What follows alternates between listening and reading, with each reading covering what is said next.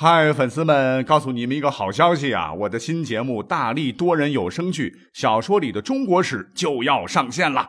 想要了解新节目或者跟我互动聊天，赶快来加入 VIP 粉丝群，入群二维码就在本期节目的声音简介中。你也可以添加我的小号，拼音大历史加六零六 D A L I S H I 六零六，然后拉您入群，我在那儿等你。管他正史野史。这里只有大历史，大力讲的历史正在播出。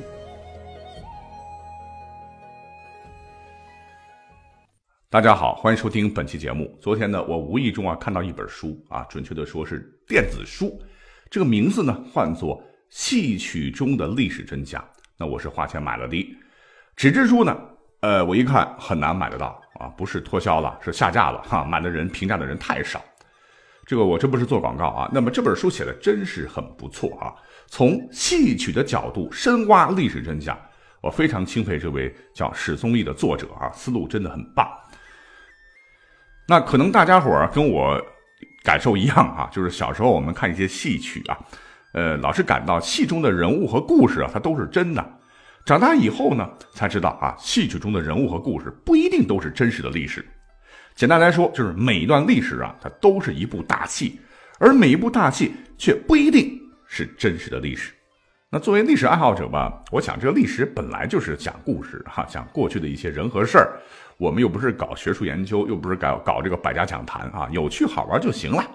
所以呢，这本书里边有很多这个历史故事啊，之前讲过啊。那么我们，那么从今天开始呢，我就挑几个啊，从来没有涉猎过的这个历史故事，就是按照这个作者的思路啊，结合我的一些想法吧，融合一些我能找得到的一些个资料哈，看看能不能狗尾续貂，做几期戏曲加历史的有料节目。这样吧，哈，我们就是一期一个故事吧。每讲完一个故事啊，先放一段有关的戏曲音频。那音频截的不长啊，就是抛砖引玉吧，给大家伙儿灌个耳音。重点是要讲的这个内容。来，咚咚锵，听第一段。那这个剧目叫做《哭秦庭》，唱段名称是“申包胥站立在秦庭之外”。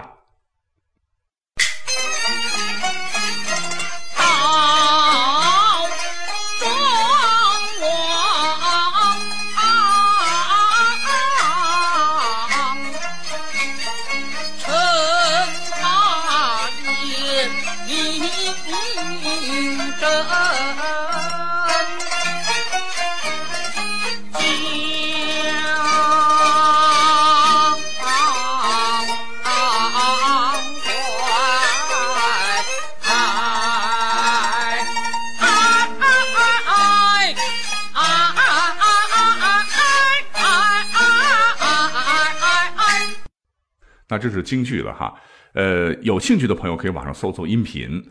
唱词当中啊，有这么一段说：“那伍子胥报复仇，身为元帅，借外兵杀本国，该也不该？最可恨，我国兵连连战败，我主爷避大难，逃出宫来。为大臣，我焉能坐观成败？为国家拼一死，论理应该。无奈何到秦国借兵除害。”可叹我行烈日，面带尘埃，路途中受了些多少挂碍。那秦王他不管邻邦利害，反叫我到宾馆慢慢安排。想起了我主爷奔逃在外，为大臣我焉能畅饮开怀？拼一死，哭至在秦庭以外，秦庭以外。秦就是秦国，庭就是宫廷。我这么一说，你可能就明白了哈。那说的应该是伍子胥灭楚吧？哎，没错，我之前是讲过一期节目哈，就是原本楚国忠良伍子胥一家被奸臣费无极陷害，这个昏庸的楚平王竟然把人家的老爹兄长一家老小全部冤杀呀！伍子胥老婆也上吊自杀了。伍子胥是满怀悲愤，最终逃脱了楚国的追兵，过江来到了当时的吴国，最终呢。帮助公子光干掉了当时的吴王僚，啊，帮助他顺利登基啊。随后，在公元前的五百零六年，伍子胥协同孙武带兵攻入楚都，大仇得报，是掘开了已死的楚平王的墓啊，鞭尸三百，以报父兄之仇。而吴国呢，依重伍子胥等人之谋，西破强楚，北败徐、鲁、齐，成为诸侯一霸。那么这个故事呢，很多朋友可能都看过《东周列国志》，不过也只是看到此为止。那么之后发生的什么事儿呢？我没讲，可能各位朋友也不太清楚。那这出戏呢，讲的呢就是楚当年被吴灭了以后发生的精彩故事。总的来说呢，哭秦庭啊，那剧中的这个主人公啊叫申包胥，真有啊，但是历史上关于他的记载很少，只知道这个人的老家是现在的湖北监利县人，与伍子胥是老乡，两个人平时关系很好。当年在楚平王执政时啊，就是任楚国的一个小外交官，经常在一些小诸侯国之间奔波。他在历史舞台上第一次出现，就是当年在长江边与伍子胥见面啊。当年这个伍子胥为了出逃啊啊，是连夜啊想尽一切办法逃到了长江边来保命，嗯，然后想摆脱这个楚兵的追捕。他当年是沿着这个江边赤脚，是一路走一路想办法，最终决定呢去宋国找当时的太子建。碰巧这个申包胥出使回来啊，遇到了如丧家犬一般的伍子胥。这申包胥连忙就问呐啊，说子胥老弟，哎，你怎么把自个儿弄成这样，跑到这里来了呢？这两个人呢，当时就有一段很经典的对话。伍子胥呢就义愤填膺啊，把平王。啊，汪杀父兄之事哭诉一遍呢。这个包胥听了以后非常同情，还掉下了这个眼泪。这个申包胥就问：“那子今何往呢？”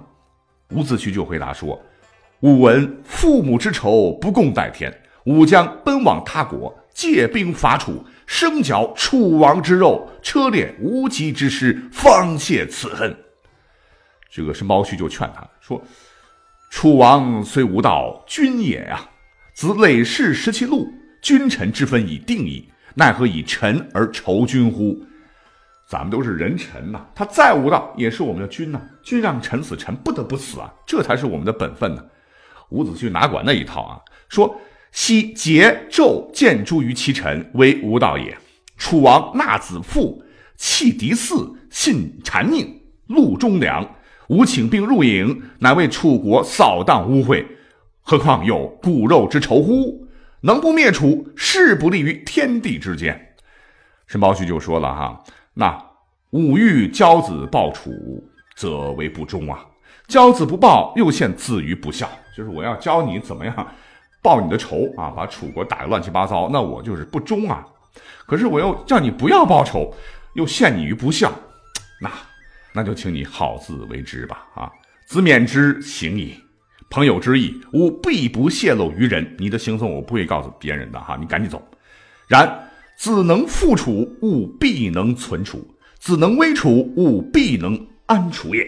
就是咱们现在就是划分阵营了，将来你要危害楚国，我必然站到你的对立面跟你干。那伍子胥啊，就辞别了申包胥而行。可谁想到？多年以后，公元前五百零六年，这个伍子胥啊，率领吴军把当时的楚昭王打跑了，攻入了楚都郢啊，然后呢，把楚给灭了啊，掘开了楚平王的墓啊，鞭尸三百。当时的这个申包胥啊，正躲在一个深山之中啊，避难啊，和楚王失去了联系啊，就是戏曲当中唱的那个主爷。那么眼看大好河山惨遭吴国人蹂躏呢，他觉得哈，我必须要和伍子胥。履行当年的誓言，那就是你若灭楚，我必复之。那么史书上哈，他第二次登场了。他呢，先是写了一封信给伍子胥啊，就说你这样报仇也太过分了啊！掘墓鞭尸，侮辱一个死者，这难道不是丧天害理到极点了吗？当初要不是我放了你，你早死了吧？现在仇也报了，请看在我的面子上，退兵吧。哎，没想到这个伍子胥不给面，断然拒绝。于是这个申包胥啊，就啊想来想去啊，就想到了去秦国借兵复国。为什么要找秦国借兵呢？因为当时啊，这个秦国国君秦哀公是楚昭王的这个亲舅舅啊，有亲戚关系。所以啊，申包胥就一个人上路了啊。结果一路上那个惨呐啊！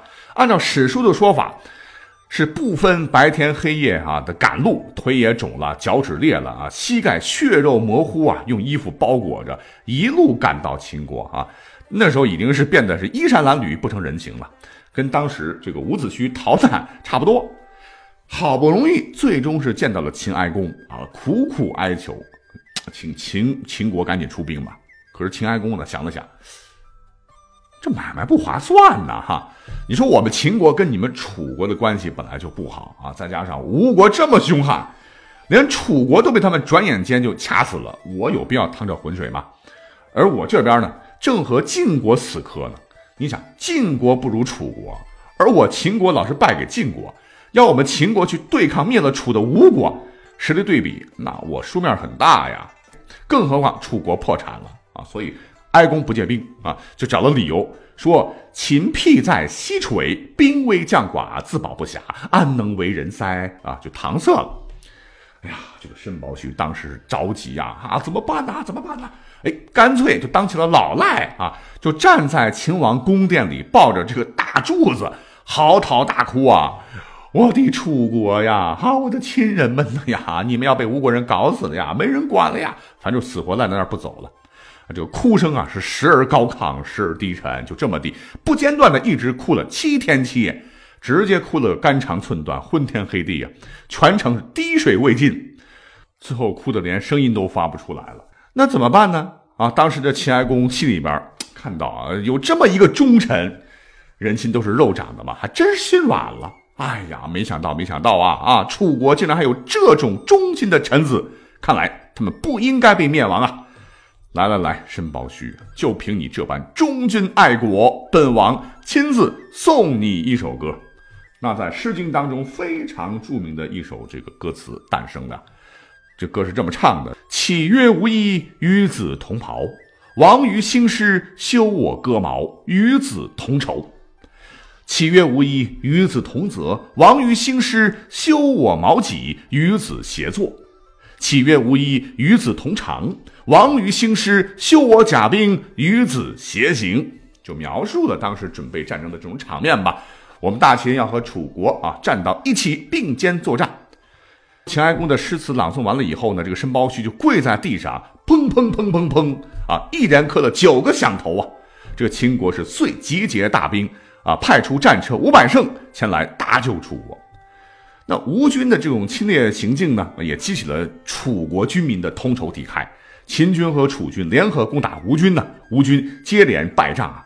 更让当时的这个吴王阖闾想不到的是啊，这越国在背后也是趁机出兵向吴国进攻。在这种情况之下啊，这个阖闾只得命令吴军全部退到吴国啊，然后顺手就把起哄的越国给灭了。而当时的越王是勾践，那他在历史上的一些故事就从那个时候开始了。总之吧。当时的这个楚昭王见吴国啊，又是内乱呐，啊，后边又后院起火呀，已经连连败退了啊，就回到了郢都，楚国得以成功复兴。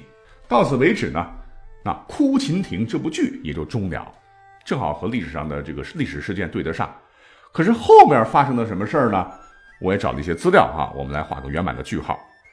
那么楚国重新获得安定啊，要论功行赏，那申包胥第一功臣呐。这个楚昭王啊，要赏赐有功之臣，可是这个申包胥却说：“大王，我所做的这些呀，都是为了国家，并不是为了自身。现在国家已经安定了，我还追求什么呢？”于是他躲到山中隐居，是拒绝赏赐。哎呀，你想在那个礼乐崩坏的时代啊，陈世君、子世父的时代，那在那个各国人才为了自己的恩怨。或者施展抱负，或者游走于他国的年代，这个申包胥竟然啊尽忠了自己的祖国楚国啊，以自己的行为诠释了忠的含义，为后世树立一个忠臣的典范。更难能可贵的是，竟然隐居深山，巨赏啊，通通我不要，我要回归我田园生活，这都是我该做的本分。但是历史上对于他的这个故事啊，还没有终结啊，就在他。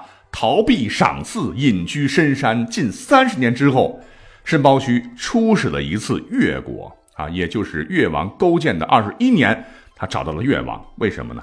就是为了游说已经重新复国的越王勾践，啊，就是刺激他啊，说你不是卧过心尝过胆了吗？何不赶紧出兵，把当时这个越王夫差呀，啊，阖闾已经死了，那个贱人给宰了呢？越王勾践其实 当时是很犹豫的啊，这万一再失败了哈，那我和我的越国可就彻底交代了。一见他犹豫呢，申申包胥何等人物啊？这秦庭的柱子我都抱着哭了个七天七夜，更何况你小小的勾践？先是激将法呀，你好不容易熬到今天，为什么不试一试呢？就先分析吴国现在正盛啊，就试探越王勾践伐吴的决心，然后再问勾践何以战，最后还点出了智。仁勇三策，我们就简单一说了哈。可见伍子胥绝对是一位眼光深远、善于剖析厉害的战略家。正是由于当时啊，申包胥对越王勾践的教诲，才最终下定了越王灭掉吴国的决心，才使越国也成为了春秋小五霸之一，也使得越王勾践啊名垂青史。那在一定程度上来说呢，也正是申包胥。他最终通过自己的三寸不烂之舌，实现了楚国对吴国的报仇。那想一想哈，历史上有这么一个人，用泪水挽救了一个国家，再用自个儿的三寸不烂之舌灭掉一个国家的，除了这个申包胥，也真是没谁了。真乃忠贤智慧的典范也。好，感谢你的收听，我们下期再会哟。